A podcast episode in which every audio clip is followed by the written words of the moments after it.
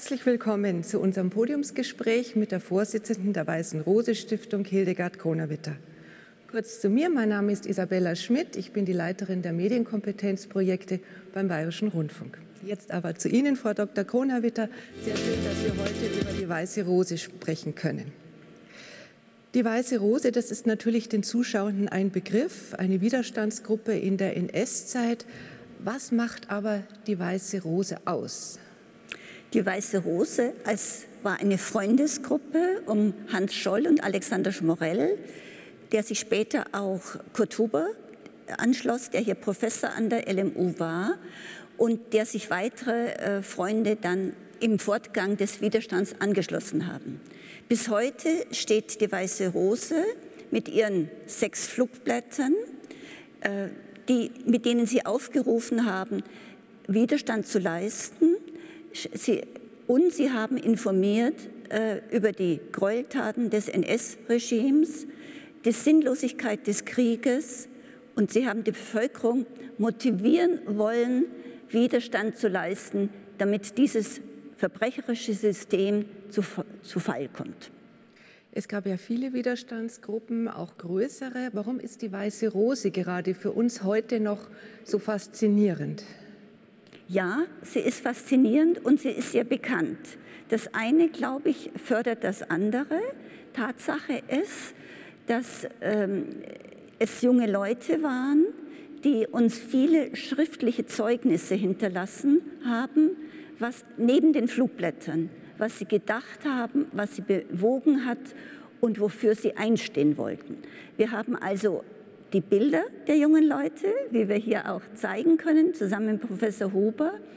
Und wir haben ihre Aussagen, sodass heutige Menschen nachvollziehen konnten, worin dieser Widerstand bestand, worin dieses besondere Engagement war und welchen Mut es brauchte, diesen Widerstand zu leisten. Die letzten Worte von Hans Scholl vor seiner Hinrichtung waren, es lebe die Freiheit. Welchen Appell haben denn die Mitglieder der Weißen Rose an die Menschen gerichtet? In der Tat, es lebe die Freiheit. Ein ähnliches Zeugnis gibt es von Sophie Scholl, die auf das Begleitschreiben zu, ihrem, zu ihrer Anklageschrift am 21. Februar 1943 geschrieben hat. Freiheit Freiheit und nochmal dieses F äh, ein paar Mal. Damit wurde klar, das ist die, eine, eine der zentralen Botschaften, die sich mit der Widerstandsgruppe bis heute verbindet.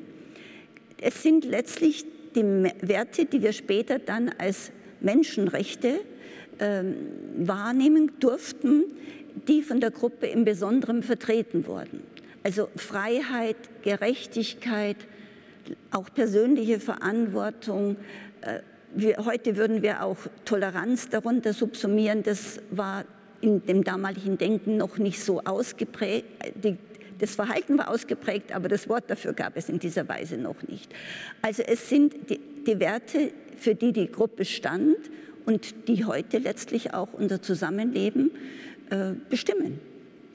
Ich möchte jetzt auch die Zuschauer auffordern, sich bei uns einzubringen. Schicken Sie uns gerne Ihre Fragen. Ich habe hier ein Tablet und wir würden dann sehr gerne auf Ihre Fragen auch eingehen. Sophie Scholl hat ja in diesem Jahr 100. Geburtstag mhm. und hat natürlich eine besondere Aufmerksamkeit erfahren. Die anderen Mitglieder der Weißen Rose waren natürlich genauso wichtig. Sophie Scholl ist ja eigentlich auch ein bisschen später erst dazugekommen aber trotzdem verbindet man ihr Gesicht so stark mit der weißen Rose. Was ist das Faszinierende an dieser jungen Frau? Also für mich gibt es drei Dimensionen, die diese Frau so faszinierend machen. Sie ist die einzige Frau in der Gruppe, die für ihren Widerstand hingerichtet wurde, weil sie bereit war, die Verantwortung für ihr Handeln aufzunehmen. Sie wollte sich nicht ähm, ausreden, sie sei die vom Bruder Verführte gewesen. Also diese Standhaftigkeit imponiert. Sie ist die einzige Frau in der Gruppe, die so äh, hervorgetreten ist. Sie hat sich, das kann man verfolgen, durchaus als Frau in die Gruppe selbst gedrängt sie wollte mitmachen, sie wollte sich beteiligen daran und sie hat, so meine ich, äh, eine besondere Ausstrahlung, allein vom Bild her, die auch heutige Menschen, junge Menschen sehr bewegt. Hat man mit ihr auch so, so eine Reinheit, so eine, ich weiß nicht, ob man Reinheit sagen kann, aber sie war ja jetzt nicht in einem politischen Kontext, sie kommt von keiner Partei oder sowas, eine junge Frau, die so etwas macht? Das ist natürlich das Besondere für die gesamte Weiße Rose, dass sie nicht zu einer politischen Organisation äh, zugerechnet wird, sondern wir sprechen davon, das war ein Aufstand des Gewissens. Die jungen Leute haben den, den Mut dazu äh, selbst entwickelt, durch, eigen, durch Diskussionen, die sie geführt haben, sozusagen die eigenen Positionen gefunden. Und bei Sophie Scholl ist, ist es natürlich bewegend, diese 21-jährige Frau wahrzunehmen, die uns so wirklich eindrucksvolle Aussagen hinterlassen hat. Also in ihren Briefen, in ihren Tagebüchern erfahren wir von ihr eine Haltung und eine Reflexion, die für eine so junge Person schon bedeutsam ist. Sie haben gesagt, Sie fasziniert ja auch heute noch so und das kann ich nur bestätigen. Es gibt ja einen Instagram-Kanal vom Bayerischen Rundfunk und vom SWR, der heißt Ich bin Sophie Scholl und ich muss sagen, es hat uns selber überrascht, dass wir dann rund eine Million Follower hatten. Meinen Sie, es lag auch daran, dass nicht nur der politische Widerstand gezeigt wurde, sondern auch die Sophie Scholl so als normale junge Frau? Naja, äh, natürlich, äh, wir sehen, die Followers sind bevorzugt junge Leute. Das können wir aus den Kommentaren schließen. Und es wurde das Leben der Sophie Scholl wird dargestellt in, ihrer, in ihren Entscheidungsschritten zum Widerstand. Diese Schritte setzten ja bereits im Mai 1942 ein, also früh. Und da, daneben wird das Alltagsleben praktisch äh, mit Bildern und mit Texten gezeigt. Also Instagram äh, macht hier, oder auf dem Kanal ist letztlich das gemacht, was auch in Spielfilmen passiert. Man hat die, die großen Ereignisse und man muss die Schritte dazu äh, ein, ein, Stück weit auch simulieren, Alltagsleben dar, darzustellen. Und das passiert in meiner Meinung nach sehr gut auf diesem Kanal und schafft auch besondere Empathie, so würde ich das einschätzen wollen. Ja, man merkt richtig, dass die jungen Zuschauerinnen dann auch sich austauschen mit Sophie Scholl und ihr äh, wünschen, dass es gut ausgeht und sie beratschlagen eigentlich, also dass wirklich so eine Interaktion fast stattfindet. Ja, äh, das ist natürlich auch das Besondere an diesem Medium. Und ich denke, dass äh, der öffentlich-rechtliche Rundfunk und das Fernsehen sich sehr wohl überlegt haben, wie können sie junge Menschen, letztlich noch Heranwachsende, erreichen, wenn die nicht mehr zu Dokumentationen verfügbar sind, sondern äh, da, glaube ich, würde ich gerne auch von Ihnen jetzt äh, hören, äh, was, was man wohl überlegt hat, damit man dieses Medium wählt, das ja bei der Entscheidung dazu noch nicht so klar sein konnte, wie extrem gut es angenommen wird. Instagram ist natürlich ein Kanal, auf dem sehr viele junge Leute sind, ähm, die nicht mehr unbedingt um Viertel nach acht vorm Fernseher sitzen, aber sich trotzdem für diese Inhalte interessieren. Und dann muss man sich überlegen, wie kann man diese Inhalte jungen Menschen eben heute vermitteln. Ich glaube, das war auch so ein, so ein Hintergrund dazu. Noch was anderes. Äh, auf Instagram wird ja auch erwähnt, dass Sophie Scholl am Anfang durchaus begeisterungsfähig war für den BDM, den Bund Deutscher Mädchen, einer Organisation der Hitlerjugend, äh, dass sie da begeistert mitgemacht hat. Wie kann man sich denn das erklären heute? Also ich persönlich denke immer, wir müssen so versuchen, uns in diese Zeit einzufühlen und was diese Zeit auch für junge Menschen bedeutet hat. Sophie Scholl war 1934, als sie sich dem BDM angeschlossen hat, 13 Jahre. Also eine Jugendliche, eine Jugendliche, die schon wild war, etwas zu unternehmen, etwas zu machen und deshalb auch hier ein, ein Betätigungsfeld gefunden habe.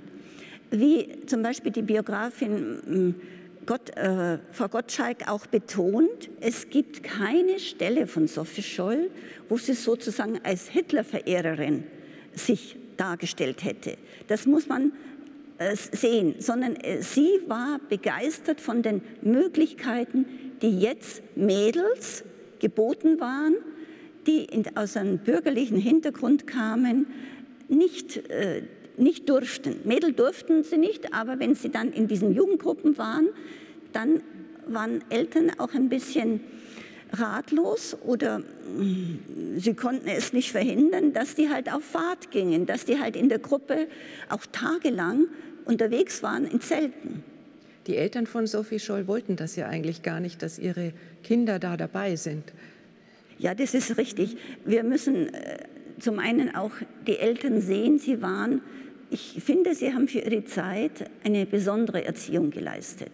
Die Mutter war ja Diakonissin gewesen, bevor sie heiratete, erzog die Kinder doch religiös im evangelischen Glauben. Der Vater war, wir würden heute sagen, ein Liberaler, also sehr freidenkend und von Anfang an extrem kritisch gegenüber Hitler und der NSDAP eingestellt.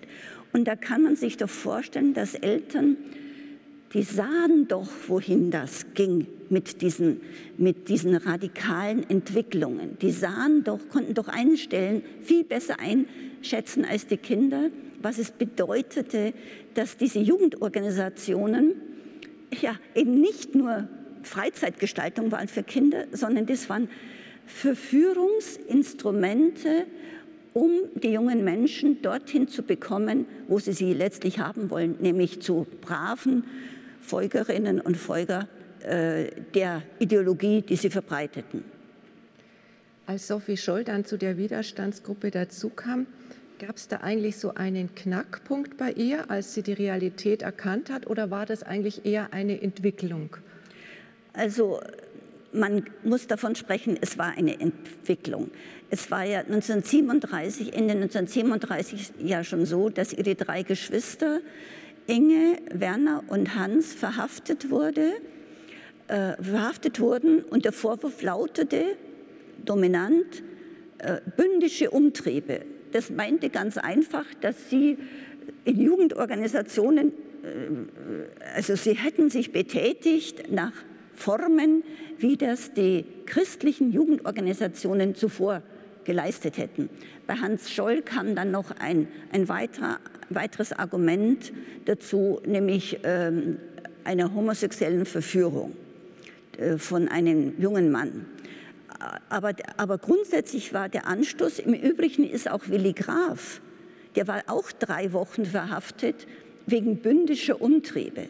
Also sozusagen, es, man wollte plötzlich absolut auch durch Repression sicherstellen, das, was früher von den christlichen Jugendorganisationen her noch so weitergewachsen war, das ist absolut verboten.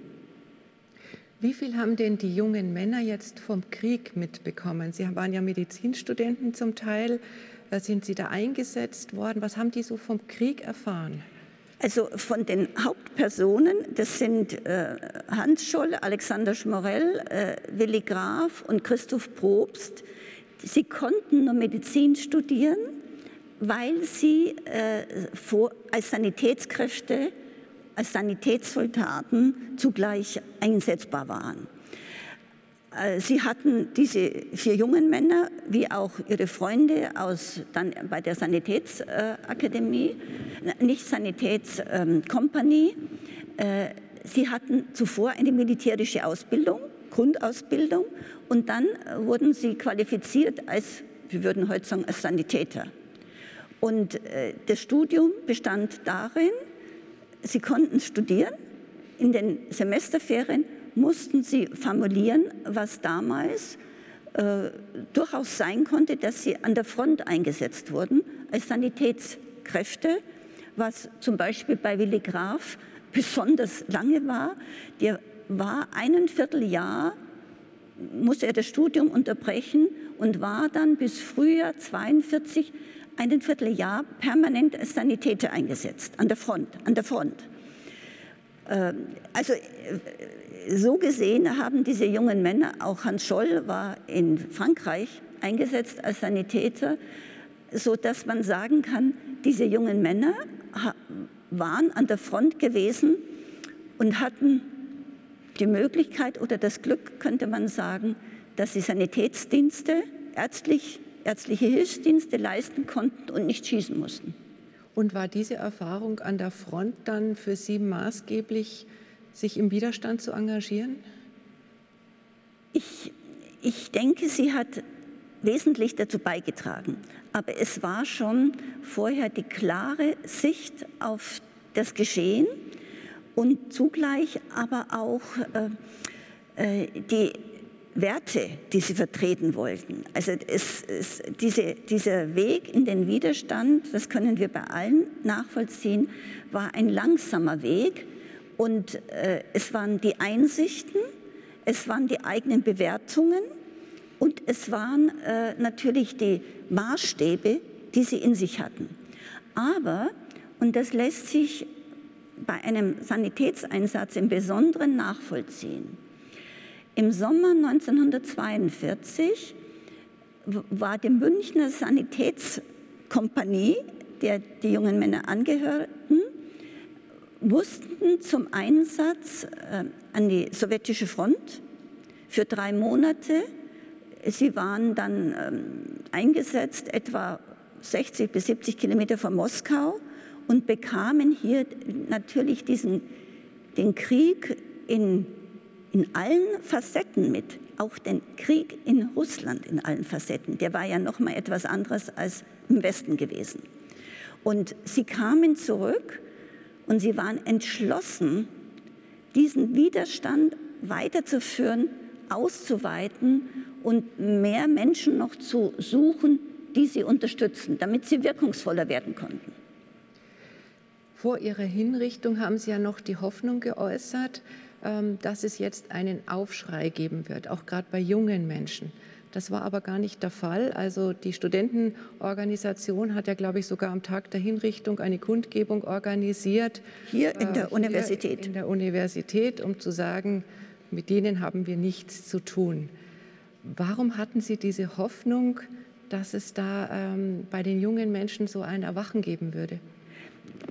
Es gab, also dass sie diese Hoffnung hatten, hatte natürlich auch mit ihrem, mit ihrem Engagement zu tun. Wenn man da keine Hoffnung hätte, etwas bewirken zu können, dann würde man das nicht unternehmen können. Das war, ist sozusagen meiner Einschätzung nach das Grundsätzliche. Aber es gab im Januar 1943 eine Veranstaltung, es war eine Pflichtveranstaltung für Studierende in München äh, Giesler, der faktische Gauleiter in München, hielt dort eine Rede und hat vor allem die jungen studierenden Frauen beschimpft und sie sollten, jetzt ich verkürze, sie sollten lieber dem Führer ein Kind schenken, als daher zu studieren.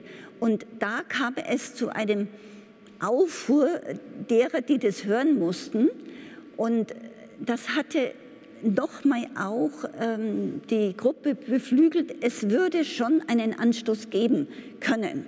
Das ist das eine.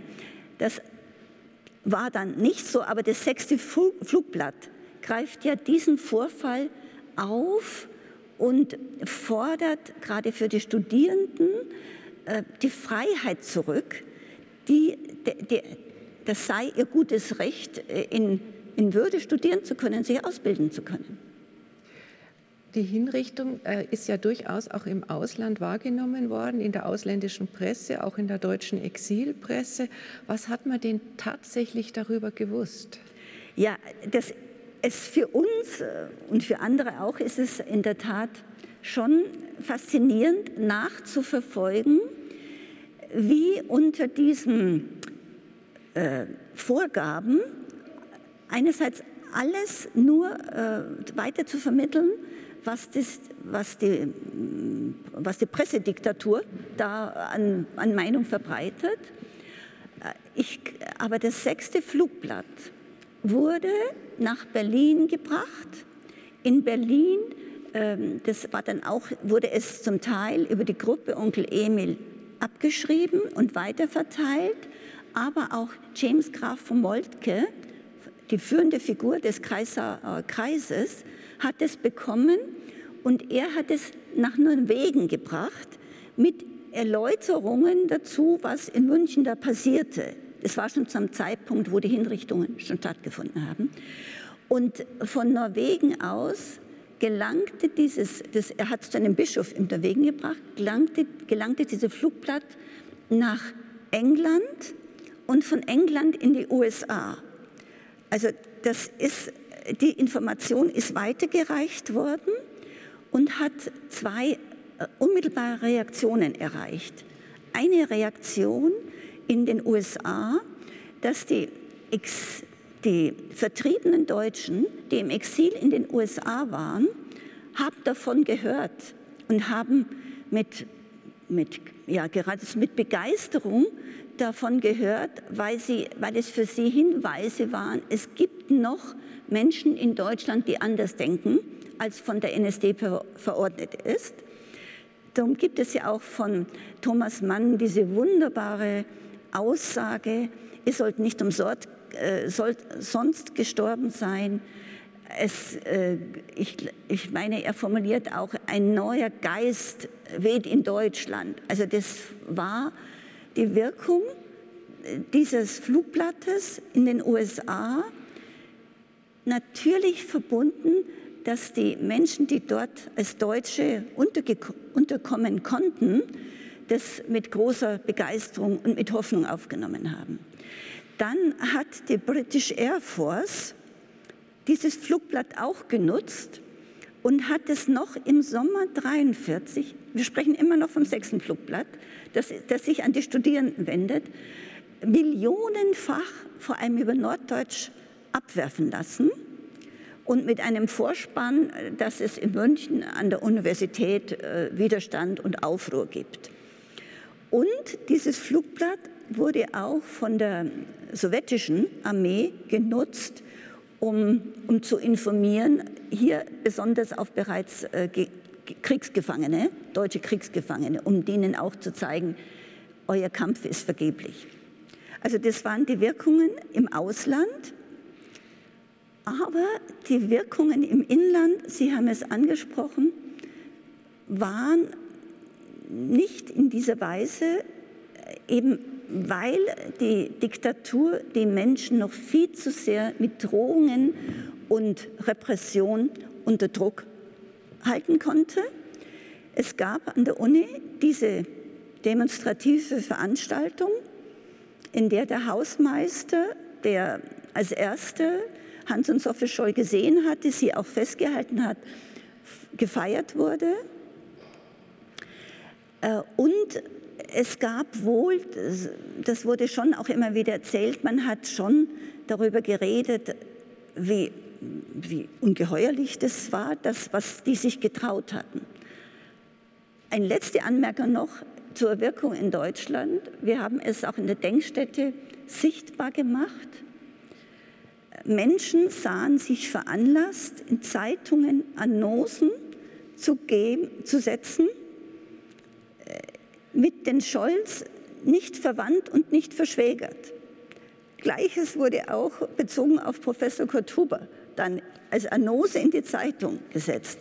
Also da war, da ist einfach nochmal nachvollziehbar, wie extrem streng und strikt diese Diktatur die Menschen in den Griff halten konnte.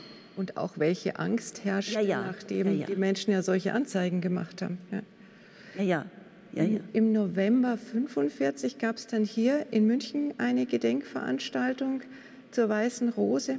Was war aber ausschlaggebend dafür, dass uns diese Gruppe als Symbol des Widerstands gilt?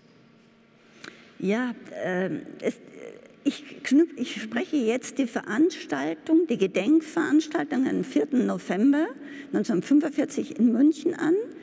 Sie fand statt im Münchner Schauspielhaus, weil die Uni zerstört war. Und äh, sie wurde initiiert, das kann man historisch nachweisen, insbesondere von der Familie Scholl, aber, man, aber andere Familien waren mit einbezogen.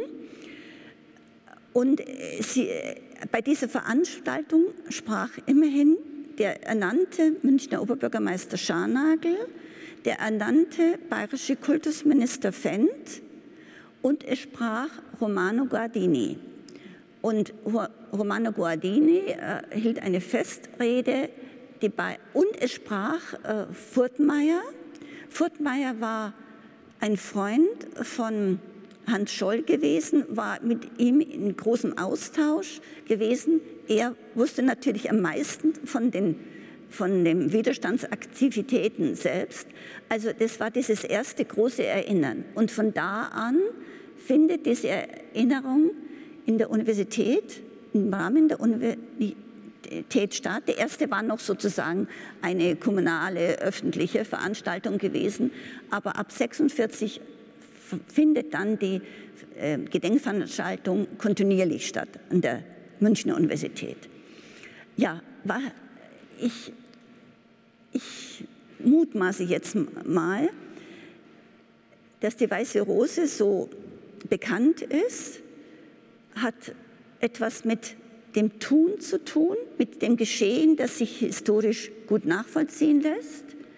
Es hat etwas zu tun mit den mit den Botschaften, die in den Flugblättern sind, der Botschaft von Freiheit der Rede, Freiheit des Bekenntnisses, einen föderativen künftigen Staat, ein freies Europa, ein föderal zusammenwirkendes Europa. Also das sind Botschaften, die in die heutige Zeit reichen. Also das ist das Inhaltliche. Das andere hängt schon auch mit den Personen zusammen, die interessieren, die neugierig machen und mit denen man sich identifizieren kann. Das ist ja auch immer die Frage. Oder besser noch, für die Empathie aufzubringen ist. Geschichte hält sich gerne auch an Schicksalen fest und Schicksale von Menschen, die die Empathie hervorrufen, das ist doch etwas, was, was wir alle so gut verstehen. Es gab ja einige Artikel und, und Bücher dazu, aber ich glaube, ein ganz besonderer Erfolg war das Buch von der Schwester von Sophie Scholl, von Inge Eicher-Scholl. Ähm, das hat das Ganze eigentlich dann auch noch mal so richtig bekannt gemacht. Ja, das, das muss man einfach, es gibt viele Diskussionen und das würde jetzt zu dem Leitmotiv äh, des Deutschen Historikertages passen, da längere Ausführungen dazu zu machen. Aber Tatsache ist, Inge Scholl hat 1942 dieses schmale Buch veröffentlicht, in dem sie ihre Geschwister sehr hervorhebt, was in, andere, in den anderen Familien natürlich Ärger hervorgerufen hat. Aber sie hat auch den Namen Weiße Rose verbindlich geprägt. Das, es ist ja auch Widerstand der Weißen Rose. Das schafft ja auch in unserer Vorstellung sozusagen Interesse und Sympathie schon mal vom Begriff her. In, bei den Verhören und bei der Verfolgung der Gestapo und den Justizprozessen da 42, 43 und bis 45 hat man von von der Münchner Studentenaffäre gesprochen oder in Hamburg dann äh, von der Affäre Scholl. Also äh, der Begriff selber hat von Inge Scholl dann die Prägung erfahren, steht aber in den ersten vier Flugblättern als Überschrift mit Flugblätter der Weißen Rose. Also die, die jungen Männer vor allem hier Hans und Alexander, Hans Scholl und Alexander Schmarell, haben den Namen für die Flugblätter gewählt, aber die Gruppe selber wurde erst dann später dann als Weiße Rose bezeichnet. Der Widerstand der Weißen Rose wird ja auch immer je nach Zeit ein bisschen unterschiedlich interpretiert und eingeordnet. Mal steht das Politische vielleicht mehr im Vordergrund, mal dieses humanistisch-christliche. Was steht denn für Sie im Vordergrund? Ja, äh, darf ich eine Vorbemerkung machen? Äh, also wir können gerade auch an der Erinnerungsgeschichte der Weißen Rose nachvollziehen, dass jedes Jahrzehnt ihre eigene Sicht auf diesen Widerstand hat, die einzelnen Personen bewertet und dass man versucht, Antworten zu finden, war das jetzt äh, Widerstand rein christlich motiviert, war das Widerstand das gab es ja auch, es, aus Leichtsinn. Wie gefährdet, wie leichtsinnig war das? Also heutzutage äh, würde ich sagen, es, und das hat zum Beispiel auch Michael Verhöfen seinen Film auch so interpretiert, es war politischer Widerstand. Politischer Widerstand, der natürlich aus einer Gewissenshaltung heraus erfolgte, aus dem Wissen, was passierte, aber man wollte das System äh, zu Ende bringen, mit Hilfe vieler Menschen, an die man so appelliert hatte. Und man hat Vorstellungen gehabt, wie es später weitergehen soll. Wir haben ja alle mitbekommen, dass das Andenken der Weißen Rose jetzt auch von Rechtsextremen, von Querdenkern genutzt wird und ausgeschlachtet wird. Es gab diesen unsäglichen Ausspruch, Sophie Scholl würde AfD wählen. Wie gehen Sie dagegen vor? Ja, das ist zunächst mal einfach nur als höchst ärgerlich zu konstatieren. Ähm, jetzt bezogen auf den Namen Weiße Rose, der ist nicht juristisch schützbar. Also man kann keine Markenwert daraus machen und dann hätte man ja einen juristischen Hebel. Also wir haben natürlich überlegt, auch mit, im Gespräch mit Juristen herausfinden wollen, würde man dagegen vorgehen können. Das kann man in dieser Weise nicht. Äh, man, die Familien, das heißt die, äh, die Personen, die die Bildrechte haben, die konnten dagegen vorgehen, wenn Bilder verwandt wurden, die in ihrem Recht sind und die nicht legitimiert oder nicht, äh, nicht angefragt wurden und einfach verwandt wurden. Da gab es vor einigen Jahren in Berlin auch eine Entscheidung, da wurden dann diese Bilder nicht mehr verwandt. Äh, wir als Weiße Rose Stiftung sind immer wieder aufgefordert, tun Sie doch was dagegen. Aber es ist, wie ich meinte darstellen zu können, man kann nicht man kann sich abgrenzen, man kann den Unterschied herausstellen, insbesondere für welche Werte heute die Weiße Rose begründet steht. Und es ist Freiheit, Toleranz, Gerechtigkeit, Offenheit, ähm, der, der Umgang, offener Umgang mit Menschen mit anderem kulturellem Hintergrund. Und wir sagen, äh, eine Partei, die diese Werte nicht in ihrem Programm, in ihren Äußerungen verkörpert, kann sich nicht auf die Weiße Rose beziehen. Das ist eine Fehlleitung, nur damit man, ich sage das jetzt ein bisschen bayerisch, damit man besser aussieht. Ja, man hat es gar nicht glauben können, dass gerade Menschen aus dem rechten Spektrum sich jetzt auf die Weiße Rose, also auf NS-Widerstandskämpfer äh, berufen. Was glauben Sie steckt dahinter? Was wollen die sich eigentlich aneignen? Ja, äh, also jetzt, ich komme jetzt äh, dezidiert bei den Querdenkern, da kann man das relativ gut äh, nachvollziehen. Sie sind gegen Maßnahmen, die von Staatswegen erlassen sind. Und sie, sie agitieren dagegen, sie konnten dagegen demonstrieren, sie konnten vor Gericht gehen, wenn Demonstrationen nicht in dem Maße erlaubt wurden, wie das wollten. Also sie haben die Demokratie, den Rechtsstaat eigentlich in voller Umfang ausnützen können. Sie konnten das freie Wort wählen. Und wenn man sich jetzt auf den Widerstand der Weißen Rose bezieht, dann will man äh, sich sozusagen den Mut zueignen, den es damals brauchte, gegen die Diktatur aufzustehen. Und das bedeutet doch, dass äh, ich versuche, einen Trans mit, meinen, mit, meinem, mit meinem Handeln mich zu identifizieren mit dem Widerstand der Weißen Rose, weil ich dann in der Öffentlichkeit doch deutlich besser dastehe, als wenn ich, äh, wenn ich nur sage, ich bin dagegen, was jetzt die, unsere Regierung erlassen hat. Aber es ist illegitim, denn es verschleiert, äh, das, äh, es verschleiert, dass in der Diktatur gab es keine Meinungsfreiheit, die, der Rechtsstaat funktionierte nicht, es gab ihn faktisch nicht, wie man an den Prozessen der Weißen Rose sogar gut nachvollziehen kann. Und äh, es braucht auch heute nicht lebensgefährlichen Mut, um dagegen zu sein. Und dieser Transfer ist illegitim in meinen Augen und dient nur sozusagen, sich größer, wichtiger zu machen. Also Sie können praktisch jetzt einfach immer nur aufklären, an die Öffentlichkeit gehen äh, und da wirken. Ja, ich glaube aber, dass dieses, dieses Aufklären, diese, dieses Aufzeigen des Unterschieds von damals und heute, die Möglichkeiten des Handelns heute und die Möglichkeiten der Unterdrückung damals.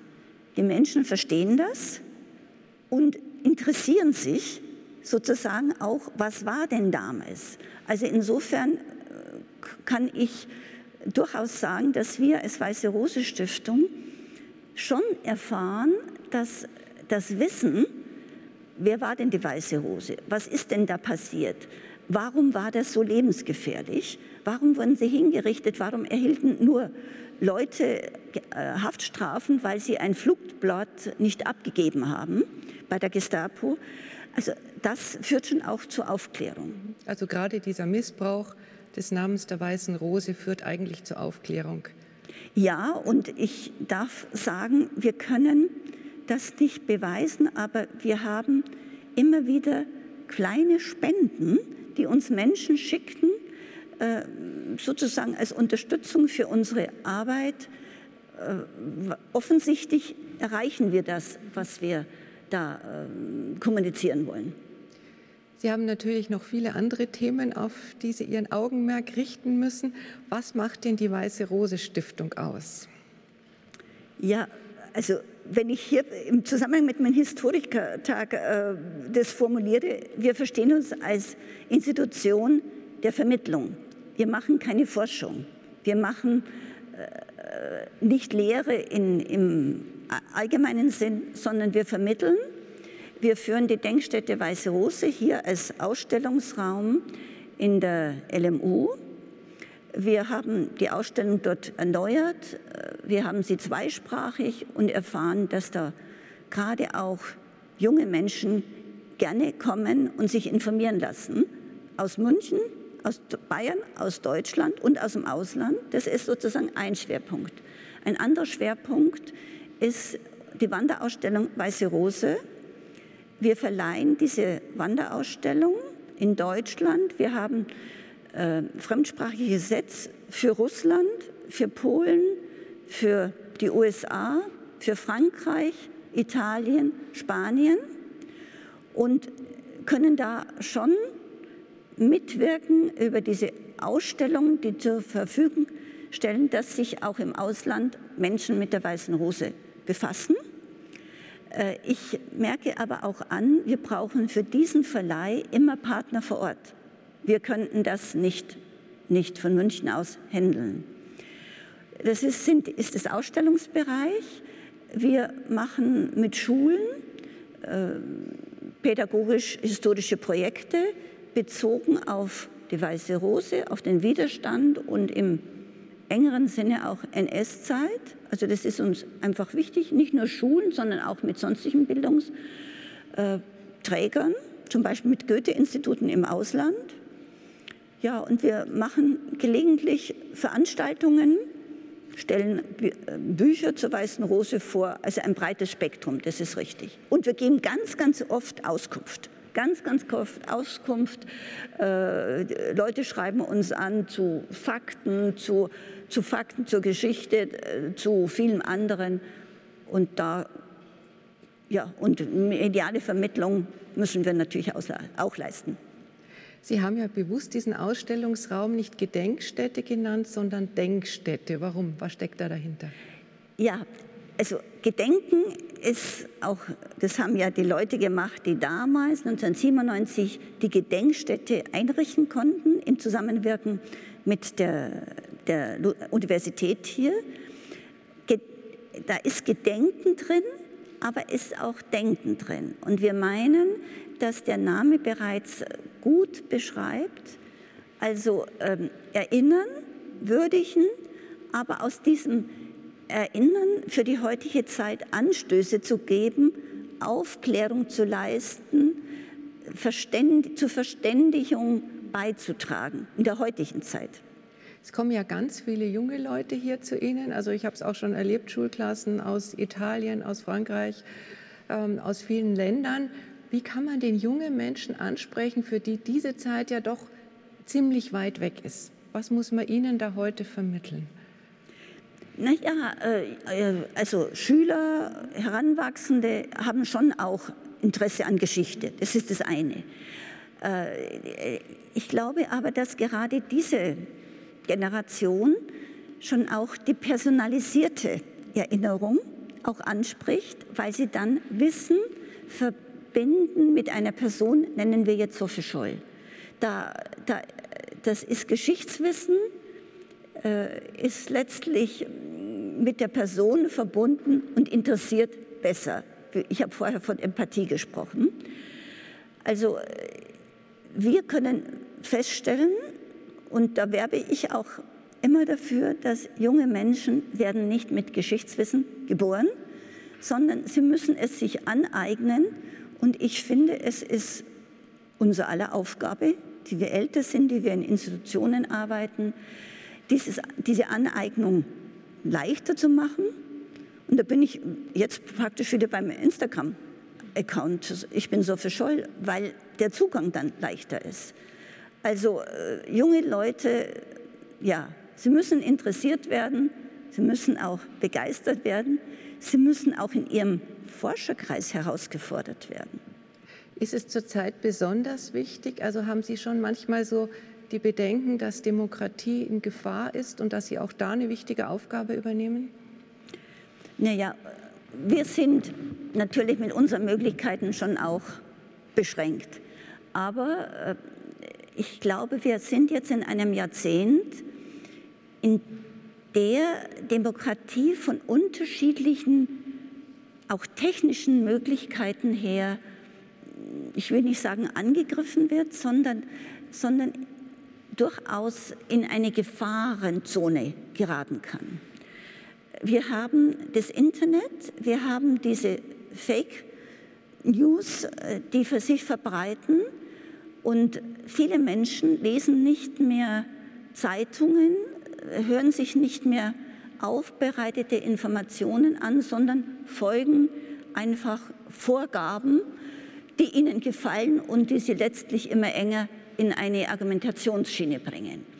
Und da finde ich, ist es besonders wichtig zu lernen, dass man sich denn des eigenen Verstandes bedienen muss. Und diese jungen Leute damals haben das getan. Das ist doch eindrucksvoll, wenn eine Welt um mich beherrscht ist von einem äh, Mainstream, was man denken, sagen, glauben soll, und dann sind da junge Leute, nicht nur Sie, aber es gab auch andere natürlich, die genauso gewürdigt werden müssen, die sich an den Fakten, die sie sich zusammengesucht haben, die eigene Meinung gebildet haben. Und das ist doch vorbildhaft. Gibt es noch eine Veranstaltung, auf die Sie hinweisen wollen für unsere Zuschauenden, wo Sie sagen, das dürfen Sie sich nicht entgehen lassen? Naja, wir haben in, äh, jetzt ist es aber jetzt sehr München bezogen, wir haben Samstag in einer Woche in München die lange Nacht der Museen. Die Weiße Rose Stiftung beteiligt sich mit der Denkstätte dem, an dem Programm und mit äh, äh, einer Theat theatralen Performance, die auch in der Uni stattfindet. Also das ist etwas, worauf ich schon hinweisen müsste, ähm, äh, bedeutet aber, dass in, das München bezogen ist. Man möge mir das nachsehen. Aber das war noch mal ein schöner Tipp zum Schluss. Vielen herzlichen Dank Ihnen für das interessante Gespräch und danke Ihnen für Ihr Interesse. Auf Wiedersehen.